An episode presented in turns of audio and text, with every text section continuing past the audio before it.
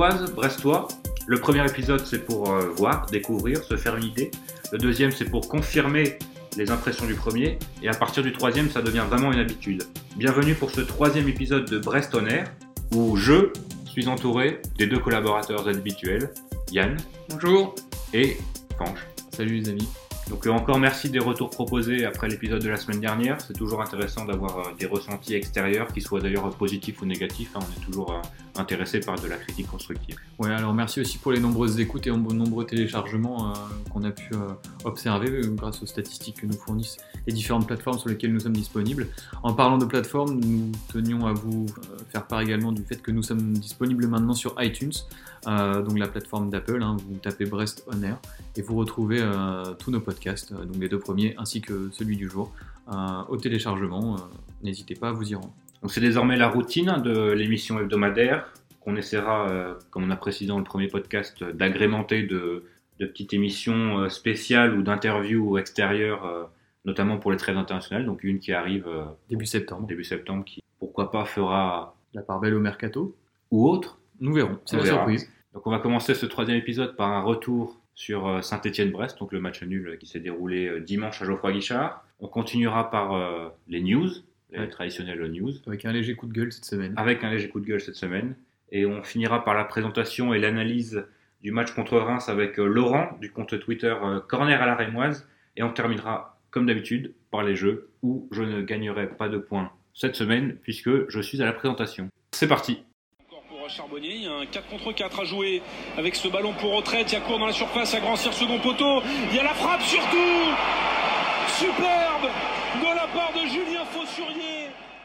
Saint-Étienne-Brest, match nul. On va pas vous mentir, on a hésité à refaire un podcast euh, cette semaine parce qu'on aurait finalement pu réécouter euh, ce qu'on a dit la semaine dernière et on aurait pu le, le superposer sur ce podcast. Ah, C'est vrai que le scénario, le euh, scénario est, est très, très semblable hein, avec une, une égalisation en fin de match, même si je pense que Saint-Etienne, l'opposition en tout cas de Stéphanoise était supérieure à l'opposition toulousaine, donc c'est un- peut-être un meilleur point que celui, en plus il est pris à l'extérieur, que celui pris face, euh, pris face à Toulouse, et euh, les réactions qu'on pouvait lire ci et là, euh, différents suiveurs du Stade brestois, euh, étaient assez semblables, c'est-à-dire qu'on aurait, je pense, tous signé avant le match pour prendre un point et revenir avec un point de, de Geoffroy Guichard. et que c'en est même très satisfaisant de revenir de Saint-Etienne où globalement très peu de petits ont gagné et vont gagner en ayant des regrets. Oui, on a des- un point, Mm. mais on aurait pu voir plus. Je pense qu'il n'y en aura pas beaucoup qui vont avoir cette chance-là.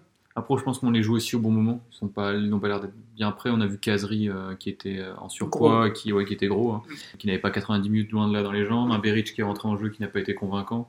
Un Aoulou qui s'est blessé très tôt. Et c'est une- un fait de match qui a en tout cas changé un petit peu le scénario de la rencontre. Donc euh, c'est un bon point de prix avec des regrets, mais pas forcément euh, pas forcément illogiques plutôt sur, euh, sur l'ensemble de la prestation des deux équipes. Après, on pourra peut-être ouvrir le débat sur. euh, c'était pas du grand Saint-Etienne, mais est-ce que c'est la faute du bon match de Brest qui a. J'ai eu a peur au début de match en tout cas. Les 25 Ouais. premières minutes. On a euh, eu deux, deux bonnes premières minutes d'entrée ouais, de jeu. ouais, c'est un peu court. On sentait qu'on pouvait marquer à tout moment, comme disait Jean-Louis Garcia Ouais, dans la célèbre, euh, célèbre déclaration.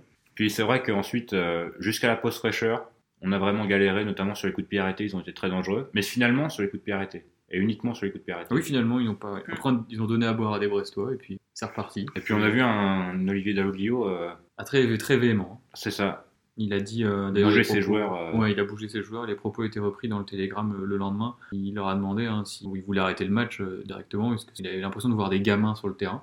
Et euh, effectivement, après la pause fraîcheur, beaucoup plus d'allants offensifs. On a beaucoup plus réussi à avoir un jeu de, de passe plus construit en passant sur les côtés. Et ça nous a mené directement à des occasions de but très franches. Les nôtres en première mi-temps étaient beaucoup plus tranchantes finalement que celles des Stéphanois. Il y a juste la tête d'Aoulou euh, juste au-dessus du Oui. but sur un, cor- sur un corner. Ouais, il y a eu aussi la tête de Debuchy au tout début. hein. Personnellement, en première garde, je l'ai vu dedans et ça passait pas grand-chose. Après le début de match, j'ai trouvé les 25 premières minutes, je ne vous ai pas vraiment reconnu Brest. Euh, On n'a pas aligné trois passes consécutives, on a vu des pertes de balles très évitables, que ce soit de Diallo, Belkebla, même des passes de Castelletto euh, qui à 10 mètres ne t- trouvaient pas preneur. C'est vrai que bon, peut-être c'est la, pression du match, la chaleur, il y a sûrement plein de plein d'excuses à pouvoir trouver. Mais euh, j'ai eu très peur. Puis finalement, euh, à la mi-temps, on, rentre au vestiaire avec l'avantage. Et aussi un autre point que j'ai trouvé très intéressant, c'est que contrairement à- au match contre l'eau, je trouve qu'on a globalement fait moins d'efforts, il y a eu moins de courses, etc. Mais ça aussi, même sans faire autant d'efforts contre Toulouse, on a réussi à proposer un truc cohérent, à les emmerder. Donc ça prouve que bah, on n'était pas en surchauffe contre Toulouse. On a eu plus de ballons, on a eu plus de ballons contre Saint-Etienne que contre Toulouse. Je crois qu'on est à 48 possession contre Saint-Etienne, contre 36-37 contre Toulouse. Donc euh, finalement, on progresse aussi à ce niveau-là. C'est sûrement prometteur pour les matchs à venir. C'est ça, on est dans un processus d'évolution. Je pense qu'on doit passer par là pour progresser. Mais vite, comme disait Charbonnier. Oui, il faudra progresser vite, parce que là, mine de rien, euh, même si on fait deux matchs dans le contenu qui sont intéressants, avec des motifs de satisfaction. À la fin de la saison, si on termine avec 38-39 euh, points, ça restera 4 points de perdus quand c'est deux premiers. Alors, euh, comme c'est les deux premiers matchs, il n'y a pas de raison d'être inquiet. Il faut savoir quand même replacer les choses dans leur compte. Il va falloir effectivement apprendre vite et ne pas reproduire ces, erreurs, ces fautes, ces sautes de concentration, un petit peu de ces erreurs individuelles qu'on a pu voir ci et là, qui ont mené notamment au but face à Toulouse, hein, l'erreur de surveiller dans l'appréciation hein, et le cafouillage, puis là la faute de, dégagement de Perrault, qui nous font perdre des points. Il faudra évidemment éviter de les reproduire. Mais l'avantage, c'est qu'il y a beaucoup de fautes techniques assez simples à corriger. Et je pense que c'est là où le principal motif de satisfaction est là, c'est que on peut rapidement corriger ce qu'il y a à corriger. pas je pense que ça viendra avec les matchs. Euh, voilà, les joueurs vont apprécier ce qu'ils peuvent et ce qu'ils ne peuvent pas faire en Ligue 1. Ils vont s'adapter au pressing adverse. On a vu beaucoup de, de, moments où Diallo et Belkebla étaient sous pression par mm. rapport au, milieu stéphanois et ils ont un peu paniqué. Alors que ça viendra, je pense, avec les. Et quand ils ont pris confiance, c'était beaucoup mieux parce que justement, ils ont conscience de, de leur capacité. Ça a été beaucoup plus fluide, ils ont tenté quelques dribbles, peut-être des passes aussi un peu plus simples. Et il y a eu beaucoup moins de ballons perdus. Le match est devenu beaucoup plus agréable à suivre. Et c'est l'avantage aussi d'avoir des joueurs intelligents. Mm. Je pense que ce processus d'évolution entre Ligue 2 et Ligue 1, parce qu'on a un groupe euh, finalement très inexpérimenté et très jeune, je pense que le fait d'avoir des joueurs intelligents vont permettre à l'équipe de progresser plus vite qu'une équipe qui aurait peut-être plus de mal à, voilà, faire ce, jump entre la Ligue 2 et la Ligue 1. Enfin, on est, on est dans la norme, quoi, je veux dire. C'est-à-dire que. Qu'est-ce que tu entends par norme Il y a plus d'équipes qui passent par ce processus comme nous que d'équipes comme Reims, par exemple, ou, Nîmes, qui ont fait une, super euh, saison l'année dernière. On en reparlera pour Reims tout à l'heure, mhm. qui finissent 8 et 9e. Voilà, je pense qu'il y a plus d'équipes comme nous qui passent par un. Voilà, Il n'y a rien d'illogique dans notre début de saison. Non, non, c'est ça. Il n'y a rien de choquant. Bon. On n'a pas de joueurs expérimentés qui permettent de cadrer et d'organiser, de, de, dire tu fais ça, tu fais pas ça. Et ça aurait pu être bien pire finalement, vu notre inexpérience. On aurait très bien pu se retrouver avec 0 points après deux matchs en allant à Saint-Etienne. Non, on est à un point du PSG après deux matchs. C'est ça, un point toujours devant l'OM, si je dis pas de bêtises. Hein. Donc, euh, non, non, c'est un pro. Tu parlais de processus, je pense que le terme est, est, bon, parce que c'est vraiment sur le, long, le moyen et le long terme qu'on verra l'évolution de l'équipe et, de, de, son jeu en, règle générale.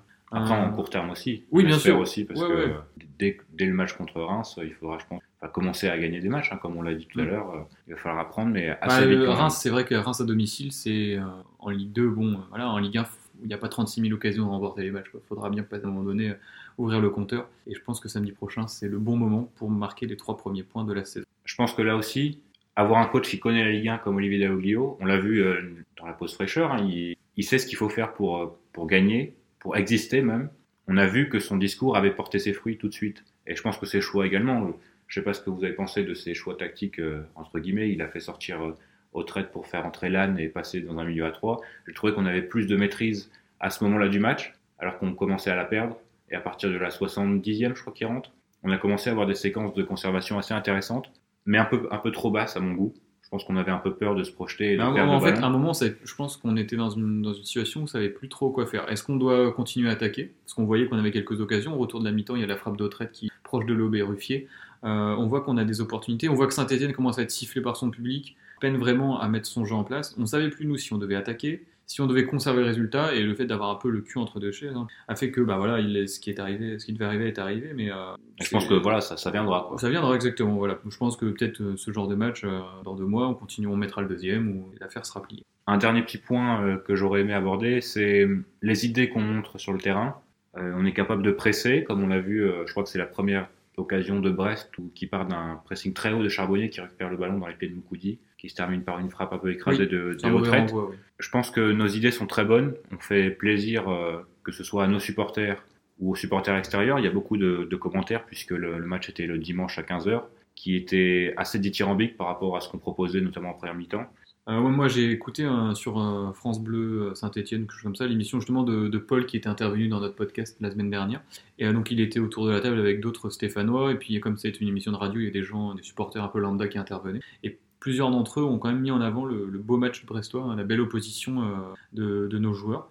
Donc voilà, c'est quand même quelque part assez flatteur d'entendre ce genre de, réflexion de la part d'adversaires qui n'en ont rien à faire de nous. Ils sont pas là, ensuite, ils étaient pas là pour, nous faire plaisir. Ils ont mis en avant notre solidité, le côté sérieux de notre équipe. Oui, c'est vraiment une équipe qu'on a envie de voir. Qui fait On a- plaisir, On a envie d'encourager.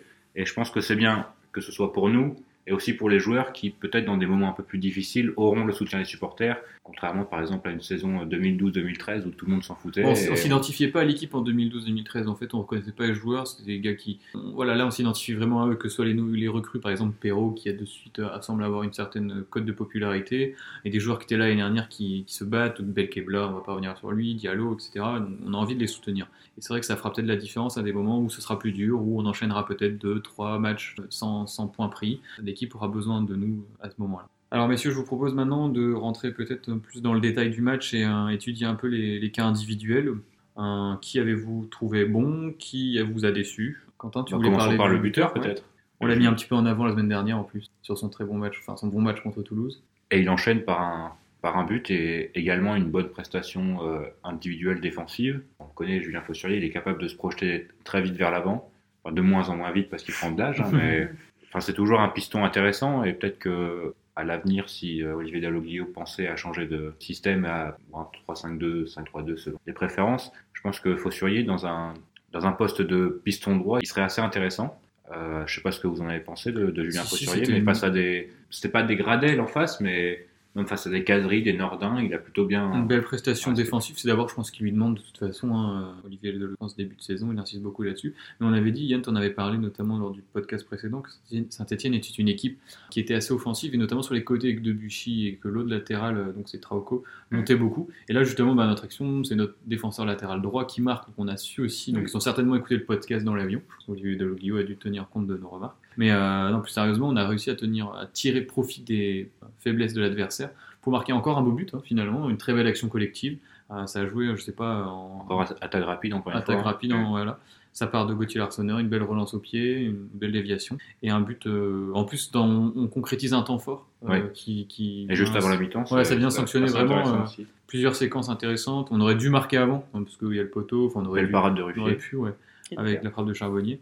Et euh, ouais, faut surveiller. Belle satisfaction dans l'équipe type France Football de la semaine en plus. Euh, Mm. Toujours bien admis à l'honneur euh, par les, les médias nationaux. C'est plutôt sympa pour lui, je pense. Bah, on sait d'où il vient, on sait quelle saison il a vécu l'an dernier. hein. Il a peut-être joué deux, trois matchs. J'avais très peur que physiquement il arrive vraiment pas à tenir la route. Contre Toulouse, déjà, je, je me disais bon, ça a pas l'air trop mal. Et là, au final, bah, pendant 90 minutes, il a cavalé, il a su gérer ses efforts. Euh, Physiquement, il est au point. Je le vois bien faire toute la saison. Pas Quid de Bello, justement, tu dis de faire la saison. Et quid de Bello, du coup? Comment est-ce qu'il peut revenir dans l'équipe? En tout cas, euh, c'était lui qui avait joué la pré-saison, Mm. puisque Fossurier n'avait reçu que les miettes hein, finalement. Il Mm. n'avait même pas joué contre les Levante le dernier match de préparation. Et justement, on se demandait ce que ça allait donner euh, une fois qu'on a vu que Bello était, était sorti blessé. Et finalement, bah, on est tous euh, agréablement surpris par, par la fosse. Moi, je suis plus rassuré par Fossuet que par Bello défensif. Enfin, point de vue, hein, mais euh, contre les Vantés, euh, Bello m'avait pas rassuré. Et si on avait dit ça avant le début ouais, de la non, saison, c'est sûr, ouais, c'était- oui, Je suis d'accord, mais euh, après, Fossuet, il a un passé en Ligue 1 que Bello n'a pas, et c'est un passé de défenseur latéral. Si je joué plutôt en défense à Sochaux, c'est aussi un, un des rares joueurs d'expérience qu'on a, et je pense, en tout cas en ce début de saison, plutôt bien de, de compter. De... En tout cas, c'est le seul qui avait des matchs de Ligue 1 sur notre 4 défensif. Mm. 4 défensif qui a été plutôt satisfaisant également. Oui, et tu voulais mettre un joueur de ce quatuor en, en avant d'ailleurs. Oui, c'est mon homme du match pour moi. Euh, Denis Bain, toujours très solide dans les duels, défensivement, euh, notamment euh, dans le jeu aérien, Impérial. très costaud. Euh, pour 0 euros, ça semble être une, une sacrée recrue quand même. hein. Alors ouais, je pense qu'on jugera ça sur le plus long terme, mais en tout cas, au début de saison et euh, sur ce match, il s'est imposé, il s'impose petit à petit. Il aurait pu marquer un beau but, mais je crois qu'il est signalé en jeu. De toute façon, euh, Russie a fait une très belle parade. Mais avec Castelletto, je pense qu'ils prennent leur, leur marque petit à petit, les uns, enfin tous les deux. Euh, là, j'ai trouvé Castelletto un peu en dessous sur ce match, peut-être, au niveau notamment d'utilisation du ballon, des relances, etc. Et en tout cas, ouais, Ben a fait un, il faisait vraiment plaisir à voir, a fait un, un très bon match. Et euh, ouais, c'est une satisfaction. Ça montre qu'une fois encore, Grégory Lorenzi a l'air de- d'avoir flairé le bon coup. J'ai l'impression qu'à Brest, on arrive à trouver des bons défenseurs centraux euh, depuis plusieurs Ouais, années. ouais, Traoré, Fallette. Euh, bah, justement, avec Traoré, la comparaison est un peu facile, mais je retrouve un peu le même profil qui, bah, en fait, paraît très serein, qui est quand même physiquement assez monstrueux. Et- Ah, S'il peut avoir la même euh, carrière que Traoré en Ligue 1, en tout Ah, cas, avec nous, euh, ce ça serait pourrait très être. bien, oui. Surtout que nous, Traoré, on l'avait fait jouer latéral plusieurs fois, qui était notre entraîneur. Mais il jouait sur le côté, c'était pas forcément lui rendre service. Après, euh, il y a toujours un point d'interrogation sur euh, la capacité de, de Denis Bain de relancer les ballons, Mhm.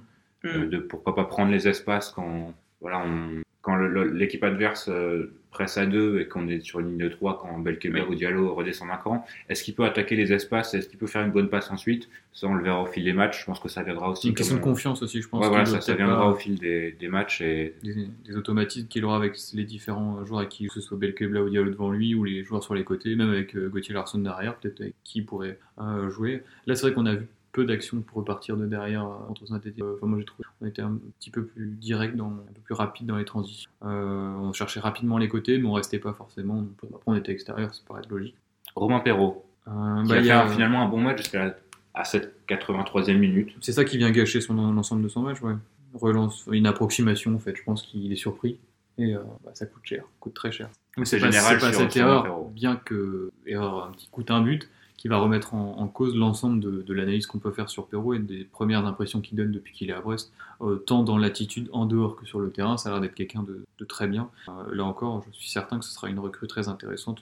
Oui, et puis même si on revient sur son erreur elle-même, en soi, bon, c'est une approximation technique, mais à la base, pour moi, le choix, il est bon. Si ça montre un peu sa confiance, l'idée de recevoir un ballon, de recevoir comme ça, de d'essayer de le contrôler alors que t'es dans ta surface, ça sent le mec qui monte un peu en confiance, qui sait ce qu'il peut faire, et je pense qu'il va avoir dix fois cette action-là, et il va la rater une seule fois, voilà. Mm. Pas de pause, tomber au mauvais moment, mais c'est pas, c'est juste une approximation technique, ça s'arrête là. quoi. Après, pareil, ça fait aussi, pas- il fait aussi partie des joueurs qui avaient euh, 90 minutes en Ligue 1 seulement. Si ça je passe aussi par ce genre d'erreur, mais il faudra les gommer quand même assez vite. Je pense que contre Reims, s'il a un ballon comme ça, on va avoir un bon chalut devant, comme disait euh, Gauthier dans, dans l'équipe. Au Euh, on niveau verra- chalut, il s'y connaît. hein. Voilà, et on verra un long ballon euh, peut-être par-dessus le toit, le toit de la tribune Arkea, mais c'est pas grave.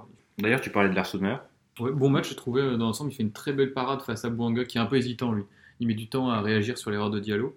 Euh, Après, il y a toujours les sorties aériennes qui, en début de match, euh, ont fait un petit peu peur. Mais dans l'ensemble, un, un match très, Et un bien meilleur jeu au pied contre Ouais.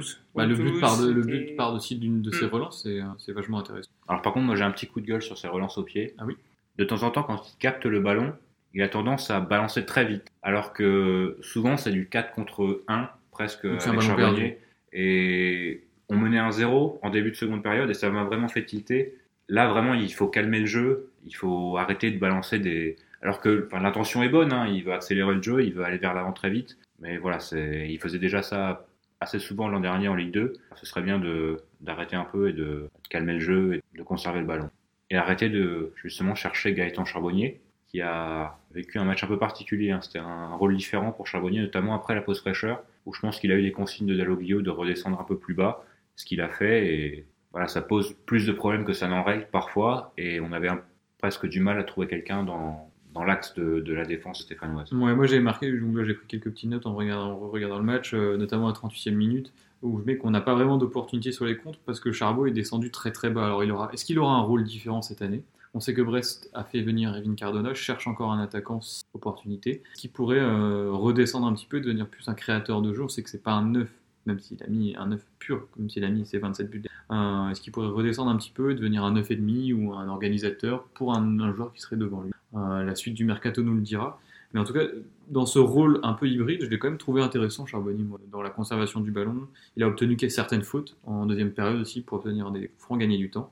Mais le souci, c'est clair, c'est que du coup, quand il redescend, et ben devant, euh, on, est- on a, du- on a du mal à exister. Alors, messieurs, voilà pour l'analyse de, de Brest-Saint-Etienne, Je- Saint-Etienne-Brest d'ailleurs. Je pense qu'on est globalement d'accord sur le fait de dire que c'est un match satisfaisant, globalement satisfaisant, une prestation aboutie de la part des Brestois. Et j'en ressors Euh, encore plus optimiste qu'après Toulouse sur le Hmm. maintien. C'est c'est vrai. Euh, avec quand même une petite pointe de frustration également, hein, comme après Toulouse. J'espère qu'on n'entamera pas le podcast numéro 4 euh, de la même manière en parlant également de frustration. C'est un bon point pris à Geoffroy Guichard. Toutes les équipes, tu disais Yann en ouverture, euh, les équipes de notre calibre n'iront pas prendre un point et n'auront peut-être pas autant d'occasions euh, à, Geoffroy Guichard au cours de la saison. On va s'en contenter et essayer de bonifier ce point dès samedi contre Reims. Avant de passer justement à l'analyse et à la présentation de, cette troisième journée déjà de Ligue 1, petit point sur les news? Avec un coup de gueule. Avec un coup de gueule, tout à fait. Alors pour commencer les news, euh, on était tous les deux fanches euh, à Ménespol samedi pour la reprise euh, du championnat de N3. La réserve démarrait son championnat contre la TRN. Bon, ça s'est pas très bien déroulé. C'est le moins qu'on puisse dire. 3-0 donc pour le club brétilien. un score assez logique hein, finalement. On a vu une équipe de Brest qui avait du mal à, à, faire du jeu dans le camp adverse. Ils ont beaucoup conservé le ballon dans leur, dans son, dans leur propre camp et face à une équipe solide, bien organisée, qui a marqué sur ces temps forts aussi, notamment deux fois plutôt en fin de rencontre. Oui, alors une équipe brestoise très très jeune aussi, ça peut expliquer cela. Alors sur notre compte Twitter, on avait justement donné la date de naissance de, des joueurs alignés à 11 brestois. Euh, il n'y avait aucun joueur qui était né en, dans les années 1990. Ils étaient tous nés au minimum en 2000, donc ça montre... Euh, mhm. Il doit y avoir 6, 7, 2000, 2 ou 3 2001 et 1 2002, donc Samuel Gentil. Il y avait seulement 14 euh, joueurs brestois sur la feuille de match, dont deux gardiens, donc ça laisse 12 joueurs de champ. Petit problème d'homologation de contrat pour le, la réserve du stade brestois par rapport à, à la nomination assez tardive du directeur du centre de formation, euh, Nicolas Marié. Voilà, donc euh, ça devrait être, ça devrait être réglé euh, dès la semaine prochaine contre le Stade Pontivien, où on aura également le retour de suspension d'Idriss Adio, qui serait techniquement le plus expérimenté des joueurs brestois, puisqu'il est avant 2000, donc, et qui sera un, un vrai renfort, puisqu'il a notamment fait quelques entraînements avec les, les pros. Et on avait également dit lors de notre dernier podcast et de la présentation de ce match de la réserve que c'est gratuit pour les abonnés. Euh, il y avait déjà une belle petite affluence, mine de rien, euh, à Ménespol ce samedi pour, euh, pour voir la réserve, avec entre 150 et 200 personnes. Donc n'hésitez pas non plus, hein, c'est aussi l'avenir du club, les jeunes du Stade Brestois qui évoluent possiblement sous vos yeux. C'est toujours intéressant d'aller les encourager, de voir ce que ça peut donner. Et du coup, 3-0, défaite 3-0 pour la réserve et également défaite 3-0 pour les féminines ce samedi. Donc c'était un match amical face à l'en avant de Guingamp, une équipe de D1 une équipe qui va reprendre son championnat plutôt que Brest, donc qui était bien plus avancée dans sa préparation que les Brestoises. Mais bon, pour rappel, les Brestoises reprendront le championnat le 7 septembre, donc il y a encore un peu de temps pour, pour se mettre d'aplomb et démarrer cette nouvelle saison en D2.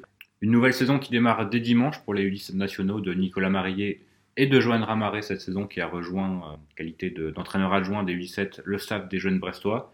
Le, les U17 qui jouent à Bretigny-sur-Orge, donc en région parisienne, et qui démarrent euh, dimanche matin leur, leur championnat. On leur souhaite bonne chance, hein, puisque l'année dernière, ils avaient fait plutôt une belle saison en terminant troisième. Derrière Montrouge et le Stade Rennais.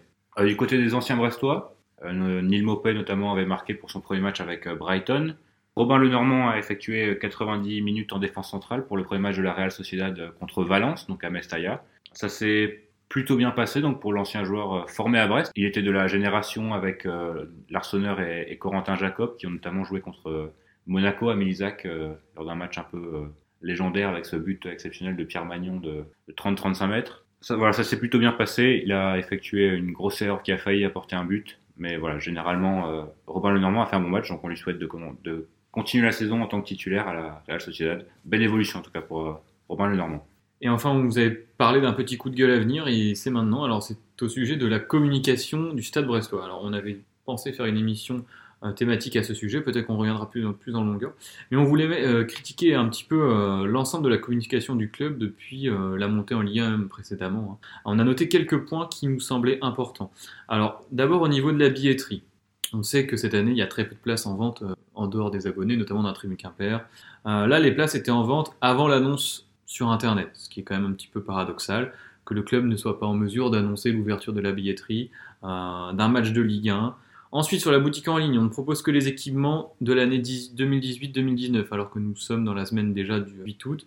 Impossible de se procurer pour les personnes qui n'habitent pas à Brest, on pense à des expatriés hein, qui n'habitent même pas en France, de se procurer la nouvelle tunique euh, des Brestois, alors qu'on sait pourtant que les produits dérivés, c'est quelque chose d'important pour l'économie d'un club également. On peut également parler d'un accueil qui est un petit peu euh, décevant à la boutique rue Jean Jaurès, on a l'impression de déranger, d'exaspérer à la moindre question, et ça c'est vraiment pénible lorsqu'on s'y rend pour euh, acheter pour, euh, soi ou des, un maillot, euh, un t-shirt ou des places pour un match. Voilà, on a vraiment l'impression de saouler, on va pas citer les personnes, mais certains vendeurs notamment. Et ça, c'est très énervant. Et on a eu la remarque de la part de différentes personnes hein, qui également nous ont fait remonter cela. Au niveau du site internet maintenant, quel est l'intérêt de ce site qui ne relaye quasiment rien? Alors, les résultats de la réserve n'ont pas été annoncés encore actuellement. Hein. on enregistre mardi soir. Donc le match était samedi. Impossible de trouver le résultat de la réserve sur euh, le compte du Stade Brestois. Idem pour les féminines. Euh, ce qui est à notre sens absolument pas normal. Ce qu'on ne voit pas en tout cas si on a été regarder un petit peu sur les autres sites officiels et les autres comptes Twitter des clubs euh, professionnels, on ne voit ça quasiment nulle part. Au niveau du compte Twitter, donc il s'agit d'un réseau social.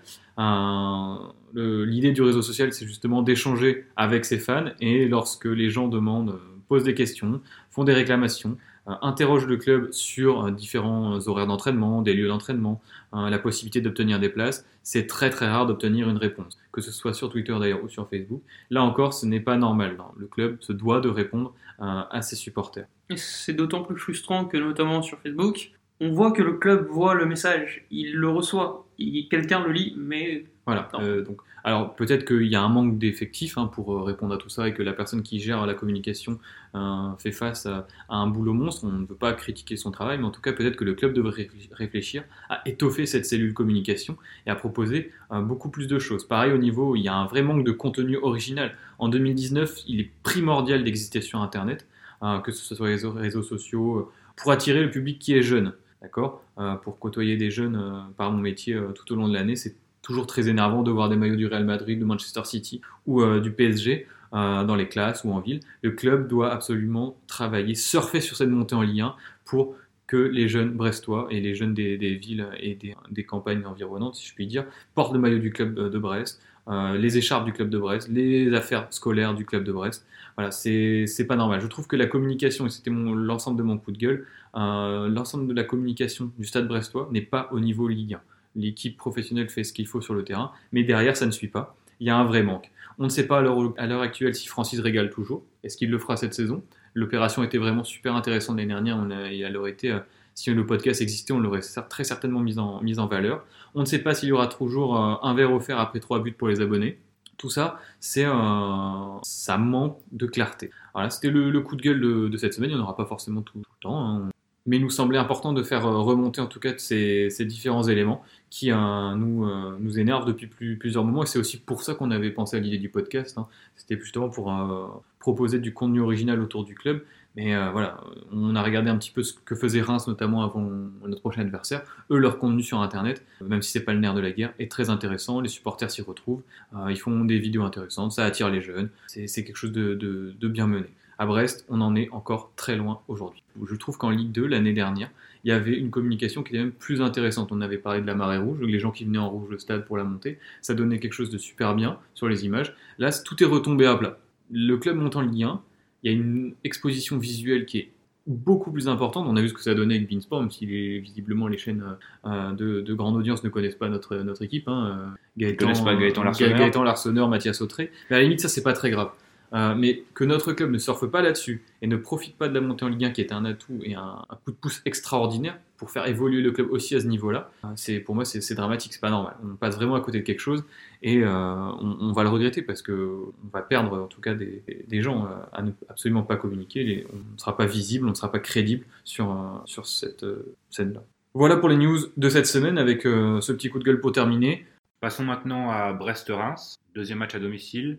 On est avec euh, Laurent du compte Twitter euh, Corner à la Rémoise qui va nous présenter un peu euh, brièvement son compte Twitter. À la différence des comptes de Saint-Etienne et de Toulouse des semaines précédentes, nous on n'a que deux ans d'existence, on a un peu moins de 2000 followers.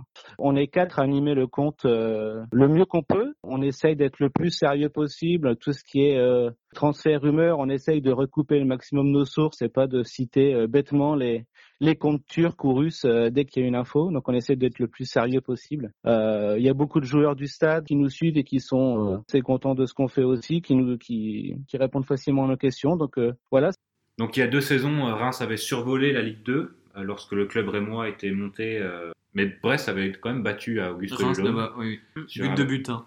oui, notamment, et avec un grand Johan Hartog dans les buts. Donc euh, l'année dernière, euh, après cette belle saison Ligue 2, Reims avait effectué une superbe saison, l'une des belles surprises de la Ligue 1, en terminant euh, huitième. On a demandé justement à Laurent qu'est-ce qui avait marché et qu'est-ce que peut-être Brest pourrait copier sur Reims pour que ça marche peut-être pas aussi bien, mais pour assurer un maintien tranquille. C'est difficile de, de, répondre à cette question parce que entre notre première saison de Ligue 2 après la descente en 2016-2017 où on avait euh, Derzakarian comme coach et l'année suivante où Guillon est arrivé, il y a eu assez peu de changements de, de joueurs. Je pense vraiment que c'est euh, le coach Guillon qui apporte euh, euh, énormément au niveau tactique et, et au niveau du groupe. Et il a réussi, euh, quand on est monté euh, de Ligue 2 en Ligue 1 cette saison-là, il a réussi à faire un amalgame parfait entre tous les joueurs. Euh, et il parlait de famille, les joueurs. Et je pense qu'on est encore dans cette dynamique-là. Donc, euh, comment pourrait s'inspirer le, le, stade brestois? C'est vrai qu'on est parti nous sur euh, la, la, formation est, est en augmentation euh, depuis quelques années. On sort quelques joueurs. Il y a Siebatche qui est parti il y a deux ans après la montée en Ligue 2. Il y a quelques jeunes là même qui sortent. Là cette année, il y a le petit Mboukou qui a, qui a 17 ans qui, a, qui est rentré dans les deux premiers matchs de la saison. Voilà, le collectif, un bon coach et puis travailler sur les jeunes bah bon, nous, on, l'idée du club cette année, c'est de, de, bosser dans la continuité. Il y a, on est sur un cycle de, de, qui, est, qui est vraiment très performant depuis deux ans, depuis l'arrivée du coach euh, Guillon. Il y a le, il y a le centre d'entraînement qui a deux ans, qui est, qui est tout neuf, qui est un des plus grands, si ce n'est le plus grand de, France, euh, très moderne, avec énormément de terrain, que ce soit en herbe, en, semi-synthétique. Euh, euh, voilà. Donc voilà, les, infrastructures du Stade de Reims sont vraiment hyper performantes au niveau des tout meilleurs en France, euh, voire en Europe aujourd'hui. Donc voilà, il reste plus qu'à augmenter au niveau des résultats sportifs euh, et, et, et, tout sera parfait. Voilà, messieurs, est-ce que vous voyez peut-être un peu de, de similitude entre Brest et Reims? Bah Déjà, historiquement, en tout cas depuis les années récentes et le XXe siècle, ce sont deux clubs qui se suivent. Plutôt, on est monté en même temps que de, de National en Ligue 2. Là, euh, on, quand on est monté en 2010, il, on n'avait pas joué contre eux. Mais ensuite, euh, on est remonté là euh, quelques années après. Donc, on a des trajectoires un petit peu similaires. C'est un club de l'extérieur, en tout cas, qui, donne l'impression de bien travailler. Hein. Laurent nous a parlé des infrastructures, euh, d'un collectif. Alors, c'est un club sur lequel Brest pourrait en tout cas s'inspirer, je pense, pour réussir et s'installer durablement en, Ligue 1 un club qui donne l'impression de bien travailler, je veux pas dire lentement, mais de prendre son temps aussi, qui c'est pas le genre de club qui va passer de 15e à 4e en deux ans. Quoi. On est plus sur un modèle comme Angers où ça va peut-être prendre 10 ans à vraiment compétitif. Et donc, ouais. fait de 8e de la première saison, c'est pas mal. Si oui, sûr. euh, c'est sûr. C'est quand même assez impressionnant. Euh, on voit notamment dans le stade de Reims de l'année dernière un excellent mercato. Euh, ils n'avaient pas eu peur d'investir aussi. Ils avaient vendu euh, Sibatche pour 9 millions à Rennes. Euh, ils avaient euh, effectué plusieurs recrues pour, pour 15 millions. Donc ça fait quand même un, des investissements assez, assez costauds. Mm -hmm. À ce niveau-là, Brest, on peut, on peut, rejoindre, on peut rejoindre Reims là-dessus. Brest a eu envie d'investir et a investi Ouais, alors ça fait c'est pareil, on est sur sur ce cycle de 2 3 ans là avec euh, effectivement la cellule de recrutement avec un directeur général, général qui est, hyper à l'écoute de son de sa cellule de recrutement et on fait on fait des, des super coups effectivement. Le dernier en date c'est euh, c'est le, le, gardien qui a remplacé Étienne Mendy qui est aussi parti euh, à Rennes euh, et on a recruté Rajkovic qui fait un début de saison parfait parce qu'il est sur deux clean sheets euh, euh, sur le début de saison. Euh, après, oui, sur les dernières années, il y a aussi le, le petit Dia qui joue en attaque là chez nous cette année, qui, est, qui a commencé à jouer l'année dernière et qui était à Jura Sud en National 2 il y a deux ans. Et donc voilà, effectivement, la cellule de recrutement fonctionne à plein. Donc là, mais pour l'instant, cette année, on attend un peu les recrues. Effectivement, Brest a investi ce qui était c'est quelque chose de nouveau finalement pour nous parce que depuis euh, les années Ligue 2 et euh, on n'avait pas l'habitude de voir ça.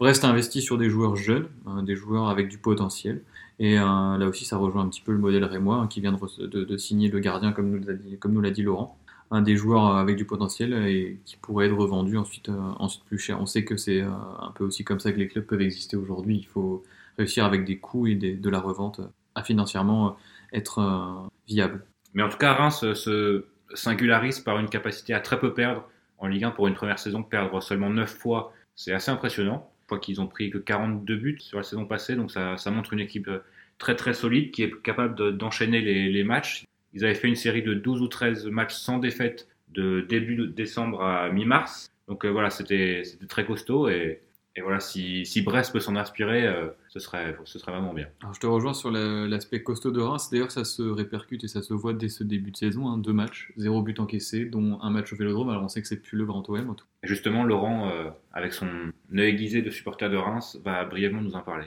On a un jeu un un peu stéréotypé, on a besoin de changement, on a besoin de, nouveaux joueurs pour apporter un peu de diversité. Quand même, le changement par rapport à la, saison dernière, c'est que je trouve qu'on qu réussit plus à poser le ballon, euh, on réussit plus à construire. C'est vrai que l'année dernière, on était encore dans, à jouer un peu en contre. Et là, sur le, à la fois sur le match de Marseille, et à la fois sur, surtout sur le match de, Strasbourg, euh, il y avait des, voilà, les, les, joueurs se connaissent parfaitement et donc il y a des combinaisons qui sont intéressantes. Euh, on a plus la capacité à porter le jeu plutôt que d'être en contre cette année. On a un collectif qui est hyper huilé, quasiment la meilleure défense de, de Ligue 1 euh, la saison dernière, même si on a perdu un joueur avec Engels qui est parti à Aston Villa. Ça fait partie des recrues qu'on attend aussi, mais il y a le petit euh, Dissasi qui, qui, est, qui formé au club, qui est hyper bon depuis le début de saison. Donc la défense a très peu changé. On a un milieu de terrain avec l'expérience de Romao, avec Chavalrin qui est un des joueurs qui court le plus euh, en Ligue 1 la saison dernière, et Dingomé en, en milieu offensif. donc défense milieu de terrain, c'est hyper costaud. Après, il y a le petit Dia qui, sur une action, peut, faire des folies.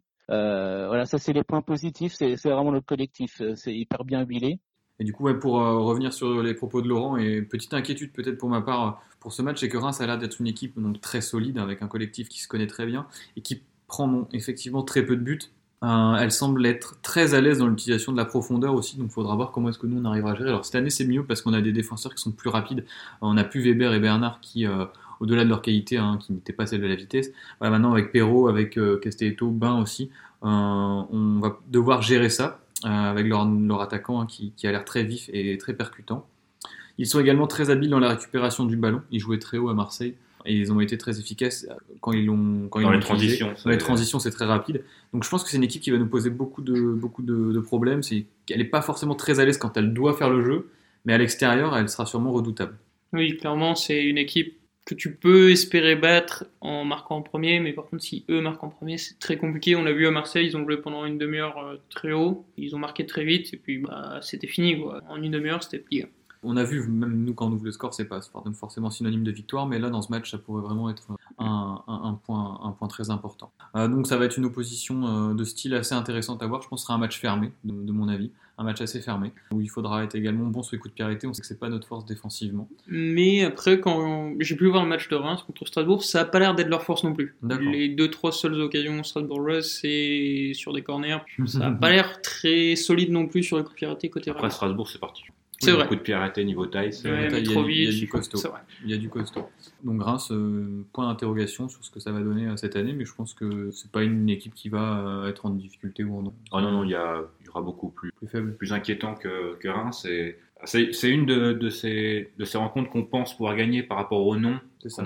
Faut pas se fonder là-dessus. C'est une belle équipe. Mais oui, c'est vraiment une, belle équipe, une équipe intéressante qui aura, comme tu l'as dit, euh, très très bien les, les transitions à ce niveau-là, on n'a pas été trop, trop inquiété pour l'instant. Donc euh, espérons que ça continue. On a, on a vu des, des faussuriers, des perros qui, une fois être, euh, être montés assez haut, étaient assez, assez attentifs et revenaient très très très vite. Donc on espère que ça continue.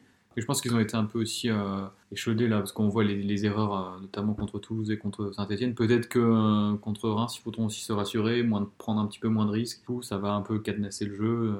je pense qu'on aura le ballon là. Je pense que Reims va vouloir bien nous laisser. C'est là qu'ils sont dangereux en plus. Est-ce que peut-être un petit milieu à 3 avec l'âne euh, titulaire? Je sais pas. Du coup, comment est-ce qu'on fait? On sort retraite, qui fait deux belles prestations, un but, une passe décisive, c'est compliqué là aussi. Yoann, quoi On peut réorganiser. J'attends de voir euh, effectivement comment Olivier Deloglio va, va, va appréhender ce match. Mais c'est vrai que Paul Lannes, on sait, il est venu pour jouer, de toute façon, euh, pour jouer. Donc ce serait pas impossible de le voir titulaire. Je mets une petite pièce, c'est improbable, hein, mais si mon avis, on pourrait passer en 4-4-2 et presque un 4 avec un losange ah, qui verrait Lannes donc au trait de rester et devant Cardona et Charbonnier. C'est une possibilité, je...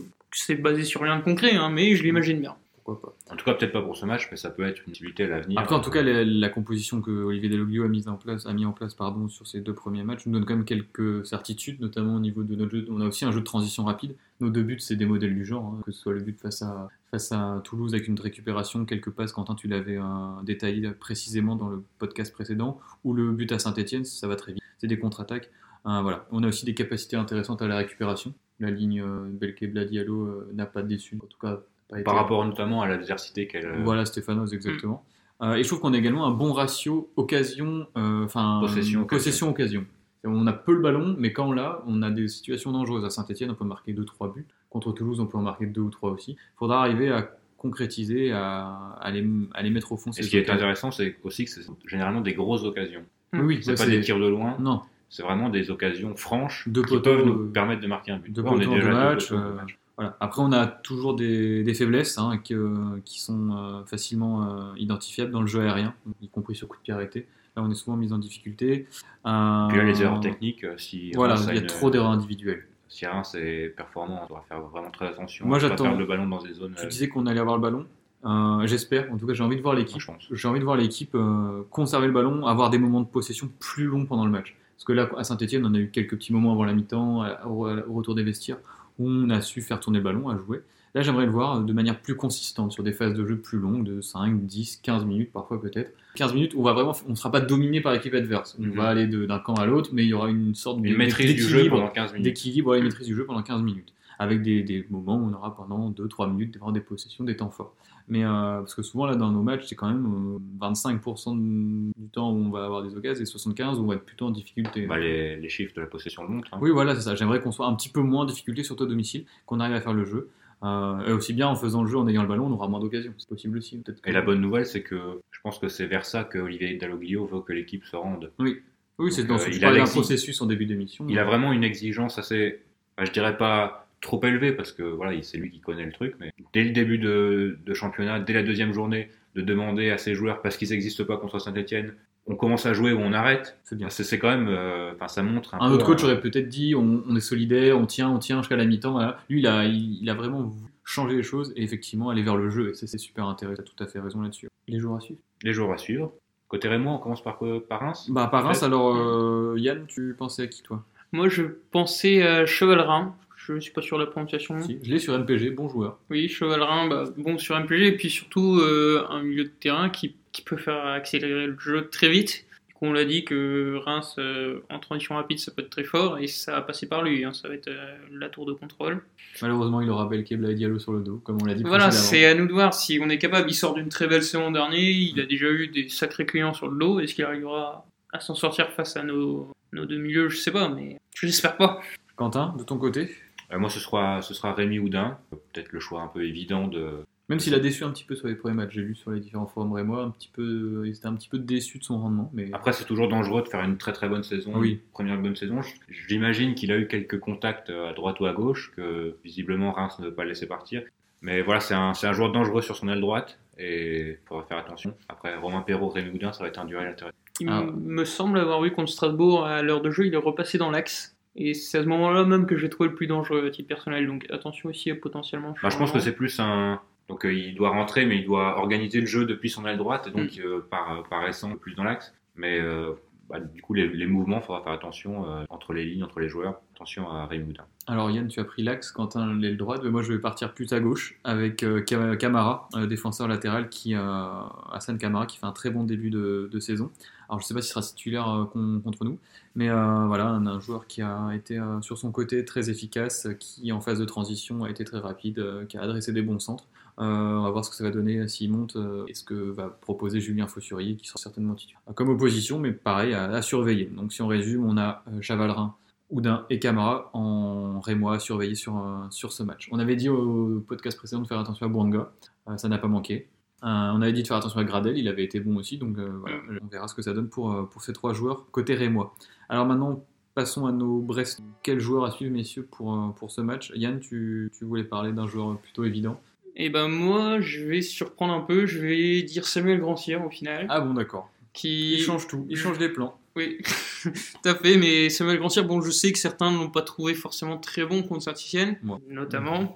Mais j'ai trouvé qu'il nous apportait un profil qui peut être très intéressant, c'est-à-dire le profil du mec qui peut faire la différence tout seul, qui a beaucoup de défauts. On l'a pas vu beaucoup défendre contre Saint-Etienne. C'est mon mieux qu'Engoma. C'est mieux qu'Engoma, effectivement. Et je me dis que face à une équipe comme Reims, bah, dans un match qui pour moi sera fermé, la solution elle peut effectivement venir d'un coup d'éclat. Contre Saint-Etienne, il va frapper sur le poteau d'une action qui Mhm. mène toute seule. C'est sûr. S'il nous fait la même contre Reims, euh, Quentin, de ton côté, le Brestois à suivre? Alors moi, s'il joue, ce sera Julien Fossurier. On en a parlé tout à l'heure en long, en large et en travers, mais c'est la bonne surprise de ce début de saison. Il a enchaîné deux bons matchs, est-ce qu'il peut en enchaîner trois? Euh, Je vais pas lui demander non plus d'être buteur à chaque match, hein, mais si au moins il pouvait euh, faire, euh, faire gaffe à Moussa Doumbia, qui est un, bon petit joueur, ce serait déjà pas mal. Et j'espère que Julien Fossurier pourra continuer sur sa lancée des des deux, deux bons premiers matchs. Quant à moi, du coup, bah, je vais euh, prendre le choix plus évident que Yann, tu avais choisi initialement lors de la préparation, hein, pour ne pas trahir tout, euh, toute notre organisation interne. Moi, ce sera Charbonnier. Euh, Charbonnier face à son ancien club. je pense qu'il est très revanchard. Il est parti de Reims avec des mauvais souvenirs qu'on a pu lire dans la presse. Lorsqu'il est arrivé à Brest, il n'a pas passé les meilleures années de sa carrière là-bas. Très peu efficace offensivement, très peu de buts marqués. Bon, je pense que c'est l'occasion pour lui, là, face à son ancienne équipe, d'ouvrir son compteur Et je sens que ce sera le, ce sera le cas face à Reims. Je le souhaite vraiment parce qu'il faut qu'il lance sa saison. On- ça fait deux matchs où ça marque pas. Il a raté son penalty, il a le ballon contre Saint-Etienne a été arrêté sur la ligne par un défenseur. Ça, ça se précise, mais bon, ce sera pour, euh, pour ce match, je le sens. Mais il était impliqué sur les deux buts. Oui, ouais, non, mais bien sûr. Ah ouais, on- euh, je dis pas qu'il fait un Mm. mauvais début de saison, pas du tout. hein. Mais euh, on lui demande aussi de marquer des buts. Oui. Donc un match, je pense globalement qui va être assez difficile, intéressant à suivre. C'est pas un cadre de Ligue 1 qui arrive à le blé. Peut-être mieux voir euh, Reims que Marseille actuellement. hein, donc niveau Cador, c'est peut-être pas nécessairement le nom. Ah oui, bien sûr, la- ouais, je fait- d'accord, oui, oui. Ah oui, Reims c'est certainement plus sérieux et plus com- compliqué à, à- à battre que Marseille en ce moment. Je pense que. Je pense que Reims, c'est une équipe qui va peut-être pas faire de très grands matchs, mais qui va en louper très peu. Hum, C'est possible, ouais. Vraiment Ils le vont pas match. passer à côté souvent. C'est ça. il- Une valeur sûre. J'espère qu'il y aura une belle affluence. En plus, il euh, va faire très beau, a priori, avec une chaleur estivale. Ça tombe bien, puisque c'est l'été. Oui, bah, on en a... Ah bon? Mais Parce que oui, c'est vu vrai sur que ce, à quand on a regardé ce mois d'août, on pouvait, on pouvait que- en douter euh, très, très fortement. Alors, nos spécialistes météo euh, nous, confirment ça. hein. Il y a à peu près euh, 25 degrés samedi, Au moins. au moins. Après, peut-être pas à 20h. Mais... Non, pas à 20h, mais en tout cas dans la journée. Donc, certainement une belle soirée à Leblé. Et un, un beau match à TISF, on l'espère. Vous savez tout sur euh, le match entre le stade brestois et le stade de Reims qui se jouera donc samedi 20h à Francis Leblé. Et du coup, euh, transition toute trouvée pour euh, commencer les jeux. Des jeux spéciaux euh, Brest-Reims, euh, collés à l'actualité. Un rappel du classement général. Alors, euh, je suis en tête avec 3 points. Un marqué la semaine dernière lors du Brest-Saint-Etienne. En deuxième position, on retrouve Yann avec 2 points. Et Il toi, n'y a pas de troisième, c'est dommage. hein. toi, Quentin qui, qui ferme la marque euh, avec 0 points. Pour rappel, l'an dernier, l'an Guingamp a mis 7 journées pour avoir son, son premier point. J'espère que tu retiens un peu plus vite. Je n'aimerais pas être surnommé euh, en avant Guingamp sur ce podcast. C'est ça. On te respecte quand même encore un petit peu. Donc euh, cette semaine, trois, trois questions. Il y a eu beaucoup de, de duels Reims-Brest euh, très intéressants ces dernières années, ces 20 dernières années. En 2004, où Reims monte en première place euh, en Ligue 2 et Brest suit en deuxième place. Et donc euh, Brest 2004, une belle année. Est-ce que vous pouvez me citer un des trois meilleurs buteurs du, du stade brestois cette Et c'est une victoire de, de Fanche. Sissoko. puisqu'il- Oui. Habib Sissoko, qui, marque, Sissoko. qui marque 10 buts cette saison-là. Il est suivi de la légende Olivier Bogachic Ouais, je- qui marque 6 buts, et Christophe Forest qui marque 5 buts, donc 5 pénalties. Donc, euh, voilà, Christophe Forest qui pourra peut-être donner des petits conseils à, à ses joueuses pour marquer des pénalties, puisque c'était un, un excellent tireur de pénalties. Reims-Brest, passons en 2009 maintenant. Donc il y a eu une, une petite histoire autour de, de ce Reims-Brest en 2009. On se rappelle de la légende Luis Fernandez, qui était entraîneur de Reims à cette époque. En tout cas, pour le, au moment où le match avait été rejoué, puisque ce match avait été rejoué, un joueur, avait, un joueur brestois. Bourapanga. Laissez Ce n'est pas la question, Ah, Ah oui. mais c'était la bonne réponse de ta question. très bien. Un joueur brestois, donc euh, Moïse Boapanga, avait joué alors qu'il n'avait pas été inscrit sur la feuille de match. Mais quel joueur remplaçait-il qui s'était blessé à l'échauffement? Edouard Oliveira. Non. Non, je me Non, souviens plus de son nom, mais c'est un joueur qui est passé par Rennes, qui est défenseur central. Guillaume Borne. Eh oui. Voilà, bon, la passe ici. Ah, la Ah, passe- c'était D. une passe. Ah, c'est euh, la passe D là. Mathias Autretes pour le but euh, Julien Fossuriesque. Est-ce qu'on pourra peut-être donner un demi-point contre un demi-point allez, je lui autorise. Je lui, je lui fais cadeau de ce Quel demi-point. bonté d'âme. C'est beau jeu. Troisième question. Donc, euh, depuis 6 ans, quatre joueurs ont été transférés ou prêtés de Reims à Brest. Pouvez-vous me les citer? Anthony Weber. Anthony Weber, Gaëtan Charbonnier, Gaëtan Charbonnier, c'est bon. Ramaret. Johan Ramaré, c'est bon. Et donc, il y en a un quatrième. Il y a un quatrième joueur. Qui est passé directement donc, de, De Brest à Reims, Reims. ou de Reims à Brest. De Reims à Reims à Brest. De Reims à Brest unique. Sur les six dernières années. Un petit indice, c'était entre Ramaré et donc Weber Charbonnier qui sont arrivés, il me semble, la même année. Ah, ouais, c'est dur là. Hein. Si, dire- si ça monte comme ça en gamme, podcast après podcast. C'est euh, deuxième indice peut-être. ouais. Il joue toujours en Ligue 2 Ah, non. et il a changé de club cet été. Birama Touré. Non. Non, Non. ce n'est pas bien Non, il venait de Nantes. Hmm. Ça m'énerve en général. tu- C'est quand même très gratifiant de poser une question et que personne ne sait. C'est vraiment, vraiment Ouais, excellent. Non, mais tu marqueras pas de points pour autant, hein, t'enflamme pas. Non, non, mais enfin, je vois en tout cas ce que les, ce que les poseurs de questions euh, voient quand ils, quand ils me posent des questions. Donc c'est assez agréable. Bah, déjà, on peut dire que c'est quelqu'un qui n'a pas marqué Oui, l'histoire de sa qui- histoire. hein. Oui et non. Olivier Guégan, non? Non, c'est un attaquant qui joue en Ligue 2 et qui a changé de Gaëtan. Courtet. Oui, Gaëtan Courtet. Ah. C'est une bonne réponse. oui, mais il était nul lui aussi. Et oui, il était nul. Donc il a un peu marqué l'histoire du club Ah par oui, sa Il joue à. Ajaccio maintenant. Et il fait un très bon début de saison à Ajaccio. C'est vrai qu'apparemment Ah oui, les supporters oublié. en sont très contents. Encore des points pour moi, des points, des points, des... je prends plus de points que le Brest en ce moment. Donc ça fait euh, 2,5 points pour, euh, pour François et Je note toujours, hein, je tiens. 0,5 points pour, euh, pour Yann. Donc un point sur le classement général, je suis en tête avec 5,5, Yann 2,5 Et voilà, je n'en dirai pas plus. Et voilà, bah, c'est suffisant. De toute façon, il n'y a que deux participants, il me semble. Ah, Tout à fait, tout à fait. Place aux pronostics. Alors, les pronostics cette semaine. Donc, l'année- la semaine dernière, déjà, petit retour, on a eu tout faux, que ce soit Yann, Quentin ou moi. Nous avions tapé à côté. Euh, pour cette semaine, on va essayer de faire un petit peu mieux. Euh, Yann, tu nous proposes quoi? Là, j'ai envie de dire la troisième fois sera la bonne pour Charbonnier, d'autant plus qu'il joue, comme on vient de le dire, contre son ancien club, la bonne Lex, la fameuse. Du coup, je mets Charbonnier premier buteur, et c'est coté à 6, et je vais mettre euh, 10 euros dessus. Allez, je- j'ai la confiance. Charbot, premier buteur, côté à 6. Ça peut être une cote intéressante, euh, celle-ci. Quentin, tu nous proposes quelque chose cette semaine? Je vous propose quelque chose. Je vais mettre 10 euros sur Brest gagnant sec à 2,65. Et moi, euh, je vais rester sur ce que j'ai vu sur les deux premières rencontres. Donc, je vais pas être très très original, mais c'est une très belle cote. Très très belle cote à 12. Donc, pour 10 euros joués, hein, vous gagnez 120 euros si vous voulez jouer. Si vous- Et si la Euh, cote passe Et si la cote passe, bien sûr, mais voilà. Donc, c'est Brest mène à la mi-temps et match nul à la fin des 90 minutes. Je crois qu'on été complet. euh, il me semble. On espère en tout cas avoir été complet. On espère avoir été complet, avoir répondu à vos attentes, avoir euh, proposé un podcast de qualité. N'hésitez pas à continuer à faire vos retours, à exprimer vos idées. Si vous avez également des idées de rubriques ou de choses ou de coups de gueule peut-être comme ça a été un peu le cas aujourd'hui que vous aimeriez faire remonter peut-être plus en détail ou pourquoi pas même avoir la parole dans le podcast pour euh, justement faire remonter euh, un, problème ou, ou intervenir sur un sujet euh, donné. N'hésitez pas à nous contacter, en tout cas on se fera un plaisir de vous répondre et de voir de quelle manière cela pourrait être possible euh, à l'avenir dans les semaines, euh, dans les semaines qui viennent. Bon, on a pourquoi pas l'idée d'instaurer la question des auditeurs ou les questions des auditeurs au- auxquelles on, on pourra répondre. Après voilà, c'est tout plein d'idées qu'on a pour faire évoluer le podcast. Voilà, on, est, on se rappelle, on est qu'au troisième podcast, il y en a plusieurs, donc effectivement, on fait évoluer euh, semaine euh, après semaine. Donc on se retrouvera la semaine prochaine pour euh, déjà débriefer ce Brest-Reims et ce Brest-Reims, et on l'espère la première victoire de, notre équipe. Et ensuite pour présenter donc le, déjà le dernier match avant la trêve internationale, qui sera le match au Costière, jamais un match facile, face au Nîmes Olympique. On profitera ensuite de la trêve internationale pour vous pro- proposer un contenu peut-être un petit peu différent. On verra. en tout cas. Voilà, on verra se prépare. Euh, et ensuite, ce sera déjà, si je ne m'abuse, le derby face à Rennes qui arrivera. Et un gros match. Euh, on a déjà hâte d'y être. Merci de nous avoir suivis et à la semaine prochaine. Le Salut. branle-bas de la croisière et dans la blanche baleinière. Jean-Boué, notre brigadier, son bol est caplé un peu sur le côté. Me rappelle mon bâtiment, c'était le bon temps, celui de mes vingt ans.